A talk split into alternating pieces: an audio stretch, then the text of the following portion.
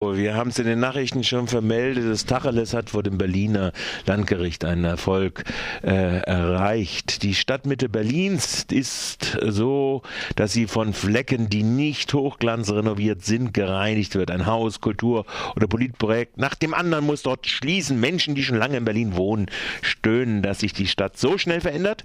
Weg von einer Stadt mit viel Subkultur hin zu einer Hochglanzbroschüre, weit weg von finanzierbaren Mietpreisen im Zentrum der Großstadt. Stadt. Ein Objekt, das aktuell, wie gesagt, von der Schließung bedroht ist, immer noch, auch nach diesem Urteil, ist das Tacheles, auch es, aber es will nicht ohne Kampf gehen, am liebsten aber auch gar nicht. Und dazu jetzt der Beitrag. In jedem Stadtführer ist sie zu finden. Und sie ist sofort sichtbar, geht man durch die Oranienburger Straße in Berlin-Mitte. Die Kaufhausruine, die genau das symbolisiert, was sich vermutlich nicht Berlinerinnen und Berliner unter arm aber sexy vorstellen. Das Tacheles ist als Haus von Künstlerinnen und Künstlern bekannt, in Besitz genommen kurz nach der Wende. Linda Kürf, die Sprecherin, beschreibt das Tacheles als offenes Kunsthaus. Es gibt Produktions- und Präsentationsorte für zeitgenössische Kunst. Das bedeutet, wir haben 30 Ateliers mit etwa 80 bis 100 Künstlern, die hier arbeiten, aus 30 verschiedenen Ländern. Wir haben Präsentationsflächen, also Ausstellungsflächen für wechselnde Ausstellungen. Wir haben einen Theatersaal und ähm, einen Saal für unterschiedliche Konzerte, Workshops und so weiter. Und es ist ein gemeinnütziges Haus, ein offenes Haus und steht eben für die Lebendigkeit, Weltoffenheit Berlins und gleichzeitig dafür, wie wichtig öffentliche Räume für diese Stadt sind. Nun steht die Räumung bevor. Viele Medien sehen zwar schon das Ende des Tacheles, doch das alternative Kulturhaus selbst sieht das noch nicht, auch wenn der Kampf um das Tacheles schon einige Zeit dauert. Die geplante Räumung des Hauses steht in der Kontinuität der Räumungen und Räumungsversuche der anderen Kultur-, Wohn- und Politikprojekte, insbesondere in Berlin-Mitte und in Berlin-Friedrichshain. Zwischen den Projekten gibt es Unterstützungsnetzwerke, so die Sprecherin des Tacheles. Als Räumungsgrund gilt so gut wie immer, der Besitzer des Hauses möchte das Haus renovieren, um es weit teurer als bisher vermieten oder verkaufen zu können. Doch wem gehört die alte Kaufhausruine eigentlich? Das Thema Besitzverhältnisse ist hier ein sehr, sehr komplexes Thema. Also so wie viele Immobilien, wie viele Grundstücke wurde auch das Grundstück, auf dem das Kunsthaus Tacheles steht, in den 90er Jahren privatisiert von der Fundusgruppe des Herrn Jagdfeld, denen auch zum Beispiel das Hotel Adlon hier in Berlin gehört, wurde das erworben. Allerdings hat man hier nicht selbst Geld auf den Tisch gelegt, sondern hatte sich einen Riesenkredit bei einer Landesbank, der HSH Nordbank, geholt. Man hat zu keiner Zeit diesen Kredit zurückgezahlt, noch nicht mal die Zinsen bedient. Daher steht seit 2008 das ganze Areal unter der Zwangsverwaltung der Landesbank. Und nun gibt es ganz, ganz viele offene Fragen, die sich hier stellen. Ursprünglich sollte das Gelände zwangsversteigert werden. Alles deutet mehr darauf hin, dass hier irgendwelche mehr oder weniger legalen Deals hinter verschlossenen Türen stattfinden sollen. Es steht auch noch im Raum, dass es nach wie vor einen Rückübertragungsanspruch der Bundesrepublik Deutschland auf dieses Gelände gibt. Insofern ist hier die Diskussion noch lange nicht abgeschlossen.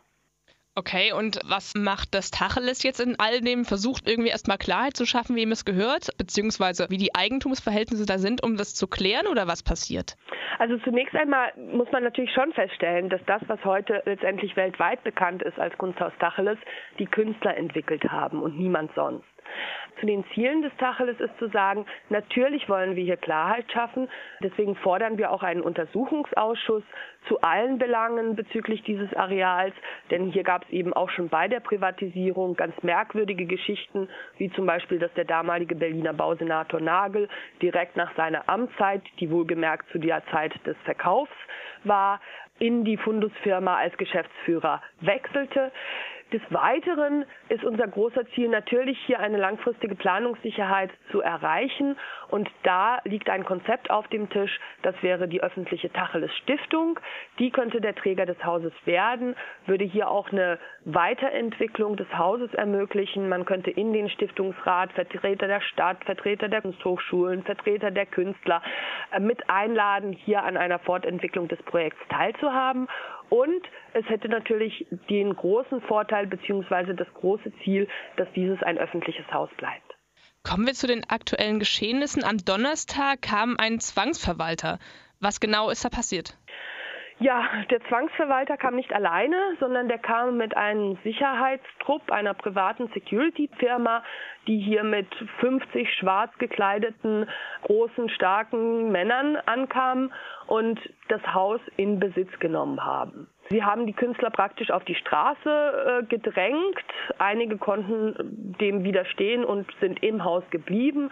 Man hat sämtliche Ein- und Ausgänge des Hauses versperrt und hat sich hier drin letztendlich verbarrikadiert. Und den Künstlern blieb nichts anderes übrig, als zum einen natürlich die rechtlichen Wege einzuschlagen, die dann dazu geführt haben, dass das Gericht am Freitag eine einstweilige Verfügung erlassen hat, die eben besagt, dass diese Security-Trupps das Haus räumen müssen. Und zum Zweiten natürlich Kundgebungen vor dem Haus zu veranstalten, letztendlich auch die Öffentlichkeit darüber zu informieren, was hier mitten in der Stadt so passieren kann, was passiert, wenn praktisch private Interessen ihre Ziele durchsetzen wollen und auf welche Art sie das tun. Es kam hier, und das ist wirklich sehr, sehr bedauerlich, zu Gewalttätigkeiten seitens der Securities, äh, die Künstler angegriffen haben, Künstler weggezerrt haben. Da gibt es sehr, sehr unschöne Bilder. Der Verband der bildenden Künstler hat das ganz treffend in seiner Presseerklärung geschildert. Das sind Bilder, die man sonst aus totalitären Regimen kennt und die sind für Berlin Mitte wirklich nicht würdig. Sie sprechen von privaten Interessen. Das ist ja eher die Bank, die das Haus gerade leer haben will, um es zu verkaufen, oder? Scheint alles darauf hinzudeuten, dass die Bank letztendlich auch nur ein Spielball der Interessen der Investoren im Hintergrund sind, ist. Der Herr Jagdfeld und der Herr Harms-Müller-Spreer, das ist ein Hamburger Investor, der hier in Berlin berüchtigt ist durch den Skandal am Spreedreieck an der Friedrichstraße in Berlin, die scheinen hier im Hintergrund irgendwelche Geschäfte laufen zu haben und setzen auf diese Art und Weise die Bank unter Druck und dementsprechend auch ein solches Vorgehen. Die Bank hat sich immer wieder in der Vergangenheit von diesem Vorgehen distanziert und es ist wirklich schwer zu glauben, dass eine Landesbank solche Methoden anwendet. Aber wir kratzen da nur an der Oberfläche von scheinbar einem sehr skandalösen fast Theaterstück, wenn man so möchte. Und die Unklarheiten sind wirklich sehr groß und das wird alles irgendwo herauszufinden sein, wer denn da wirklich der Auftraggeber für solche Aktionen ist. Der Kultursenator und Oberbürgermeister Wowereit, SPD, schaut dem Treiben schweigend zu. Zwar hat er in den letzten Jahren immer wieder gesagt, er stehe für das Tacheles in Berlin ein, rief Berlin als Kulturhauptstadt aus. Doch jetzt bezieht er keine Stellung. Es gibt schon ein paar Politiker, die an der Seite des Tacheles kämpfen. Doch es sind eher die Berlinerinnen und Berliner selbst, die das Tacheles behalten wollen. Noch einmal Linda Kürf. Man muss auch sagen, das Tacheles kämpft letztendlich auch einen Stellvertreterkrieg. Also ähm, es geht ja nicht nur um den Erhalt des Kunsthauses Tacheles, sondern wirklich um die Vertreibung von öffentlichen Räumen aus der Innenstadt. Es geht darum, dass eben, wenn sich solche Methoden durchsetzen, auch der ganz normale Mieter womöglich irgendwann vor der Situation steht, dass der private Security-Trupp vor seiner Wohnungstür steht. Und dem muss Einhalt äh, geboten werden. Und das tun wir eben in breiter Front. Das Programm des Hauses wird erstmals wieder nahtlos fortgesetzt. Namhafte Musiker geben Supportkonzerte, Ausstellungen laufen und die Ateliers sind geöffnet.